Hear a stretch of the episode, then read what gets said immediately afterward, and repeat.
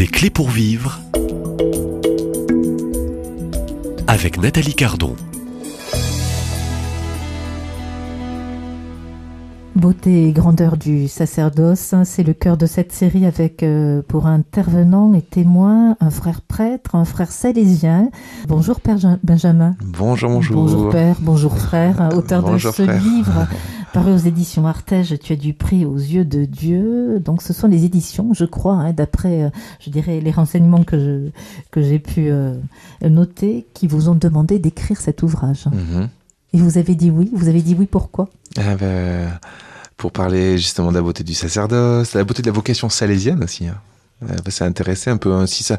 Moi, je me dis s'il y a ne serait-ce qu'un jeune euh, ou, euh, qui se, en lisant ce bouquin, se dit Ah, en fait c'est trop beau, euh, je rentre chez les Salésiens. euh, C'est une communauté euh, vieillissante, euh, très présente dans le monde entier. Oui, oui, oui, vieillissante. très vieillissants en France, mais euh, il y, y a quelques jeunes quand même. Mais, euh, mais c'est surtout que euh, la mission est absolument abondante. euh, le, le charisme est extraordinaire enfin, de, de- des Salésiens. Enfin, on, est, on a la chance d'être, euh, de pas avoir à, chercher des les jeunes. On les a sous, sous la main parce que dans nos établissements scolaires, dans nos œuvres sociales, donc on a, on les a là. Il faut, faut nous attendent. Alors moi, je vais tout de suite euh, euh, revenir sur euh, cette beauté et cette grandeur du sacerdoce, et puis ce qui se joue dans euh, ce mystère aussi euh, du sacerdoce avec euh, ces grands sacrements, et je pense tout particulièrement au sacrement de, de l'Eucharistie. Dans votre ouvrage, page 113, Jésus qui s'adresse à ses frères prêtres, dans ce livre, à ceux que j'aime plus que tout, Jésus dit, il faut que les prêtres qui se préparent à servir à l'autel comprennent bien que le Père s'apprête à leur confier des âmes et que pour ce faire, ils doivent devenir de plus en plus semblables à moi avant d'être ordonnés. C'est un sacré programme de vie quand on y pense, parce que ce programme de Jésus, Jésus a montré l'exemple, il est allé jusqu'au calvaire, jusqu'à la croix, pour sauver les âmes. Est-ce que c'est un peu le programme de tout, frère prêtre? Alors c'est vous qui répondez, hein, pas Hmm. pour vos confrères, mais Hmm. comment répondez-vous? Alors ne pensez pas vous en tirer euh, euh, aussi facilement, euh, Nathalie, parce que vous aussi vous êtes appelé à cette transformation en Jésus-Christ. Mais de fortiori, me le rappeler. voilà. ouais. Après, je sais pas dans quelle mesure il y a, y a une. J'ai pas, je serais pas bien verbalisé la différence de transformation entre un prêtre ou un non prêtre. Mais ce qui est sûr, c'est qu'un prêtre, il n'a pas le choix. Quoi. Euh, il doit se laisser transformer en Christ, c'est-à-dire euh, vraiment euh, si- s'identifier, être de plus en plus transformé en Christ, c'est-à-dire de vraiment euh, penser, raisonner, réagir, sentir, voir, percevoir euh, co- comme le Christ, quoi. Donc euh, il y a que l'Esprit Saint qui peut faire ça avec la Vierge Marie, comme elle a enfanté euh, le, Christ euh, dans son corps, elle, enfante le Christ dans, dans le nôtre, j'ai envie dire. La mère de Saint Jean Bosco, et ça vous le rappelez aussi euh, dans votre ouvrage, donc c'était la mère de votre fondateur, hein, Saint Jean Bosco, salésien, juste après l'ordination de son fils, lui avait dit, te voilà prêtre, chaque jour tu diras la messe, rappelle-toi bien ceci, commencer à dire la messe, c'est commencer à souffrir. Mhm, oui. Ce n'est pas moi qui le dis, Voilà. c'est la mère de Saint Jean Bosco, votre Ben, fondateur. hein. Voilà, voilà, exactement, maman Marguerite.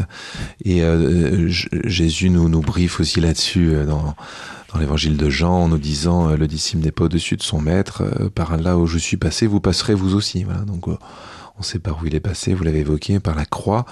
Et bien entendu, la croix, c'est juste euh, c'est l'ingrédient indispensable du sacerdoce. Enfin, on- c'est la matière de, notre travail en fait, la, croix. Alors pourtant, moi, je, suis- assez étonné parce que pour l'instant, je suis très préservé. Alors peut-être que le bon Dieu, il me préserve beaucoup pour que je sois au taquet sur euh, euh, le plus rentable possible. J'en sais rien parce que si j'avais, je sais pas quelle maladie ou quelle des, euh, maladie de, de, de dépression ou que sais-je euh, qui, qui ralentissent. en- Je sais pas. Moi, en tout cas, je suis prêt à tout. J'attends. En attendant, je sais que d'autres souffrent euh, pour moi et Alors, offrent leur souffrance pour ma sacerdoce. Alors permettez-moi, j'ai lu votre livre, j'ai suivi aussi quelques émissions de plateau télé hein, sur euh, lesquelles vous avez, auxquelles vous avez participé. Mhm. Euh, vous êtes euh, aujourd'hui peut-être euh, gâté par le bon Dieu dans votre ministère sacerdotal, mais votre cœur d'enfant, euh, vous êtes passé, vous avez connu, euh, je dirais, euh, on parle de ce chemin de croix, ce calvaire, ce rendez-vous à la croix, vos petites croix Ah oui. d'enfant, vos petites croix, il est peut-être cette petite croix aussi de l'abandon d'un Mhm. père. hein. C'est une grande croix. Alors oui, vous Dans le avez cœur raison, j'avais oublié. Je, je repose sur ses acquis, peut-être. euh, peut-être qu'il me laisse tranquille en attendant. Euh, c'est je, vrai je que. quitte le cœur du prêtre Ouais, pour euh, ouais, ouais. euh, refaire un, un retour en, arrière. C'est inscrit euh, dans euh, votre mémoire et votre cœur d'enfant. Vous avez souffert de l'abandon de ce papa. Oui, oui, oui. Oui, c'est sans- doute. C'est pour ça que la, croix est indispensable, parce que c'est c'est euh, elle qui modèle euh, notre cœur. Euh, voilà. Alors, la vie avec son lot d'épreuves ne manque pas de modeler notre cœur, et le bon Dieu s'en sert. Je dis pas qu'il envoie ça comme un sadique du haut du ciel. Euh, euh, du tout, hein, mais, mais c'est incroyable comme lorsque la souffrance est traversée euh, avec le Christ, elle, prend une fécondité telle que euh, c'était finalement mieux de souffrir que pas souffrir. Enfin, voilà, c'est peut-être choquant de dire ça, mais en fait, c'était peut-être mieux. Enfin, il en a, il s'est tellement tiré un, un, bien supérieur que on est presque heureux. Euh, d'avoir traversé ça avec sa grâce c'est une ouais c'est et à tel point que c'est plus je peux en parler oui de ce sujet. Je l'avais oublié voyez-vous c'est vous qui me le rappelez. Euh, mais avec légèreté et joie parce que c'est plus du tout chargé émotionnellement. C'est guéri quoi. Mais le, le, le cœur du prêtre qui est aussi un cœur d'enfant est, est, passé ouais. par l'épreuve de, de l'abandon. Ouais, ouais. pour s'abandonner ensuite entre les mains de notre père ben oui, parce que la, la fameuse transformation en Jésus qui, euh, qui est recommandée là par Jésus à, à Conchita, euh, devenir euh, lui, quoi. Euh, c'est possible lorsqu'on on, on meurt à soi-même. Donc c'est aussi euh, cette expérience, oui, de l'abandon, de, de, la détresse, euh, qui, qui, qui euh, lorsque, alors lorsqu'il n'y a pas de Dieu dans tout ça, bah c'est c'est dur. Hein. Mais lorsqu'on on a le, en fait cette expérience de l'abandon et de la détresse nous pousse dans les bras du Père, voilà, enfin, nous, nous pousse. Enfin, moi je trouve ça, ça donc dans l'abandon, dans, de s'abandonner totalement et de se laisser transformer, de, de, lâcher tout, de dire euh, je suis foutu sans Dieu, de toute façon je suis foutu. Voilà, en il y a une espèce de, de, de conscience euh, vive lorsqu'on traverse un peu quelques épreuves euh, que on est foutu. SOS Dieu help. Je suis foutu sans toi. C'est une phrase qui, que je dois dire 500 fois par jour. Enfin, non, j'exagère peut-être, mais enfin, en tout cas, à certaines époques, c'est bien ce que je, je répète sans cesse. Je, je suis foutu sans Dieu.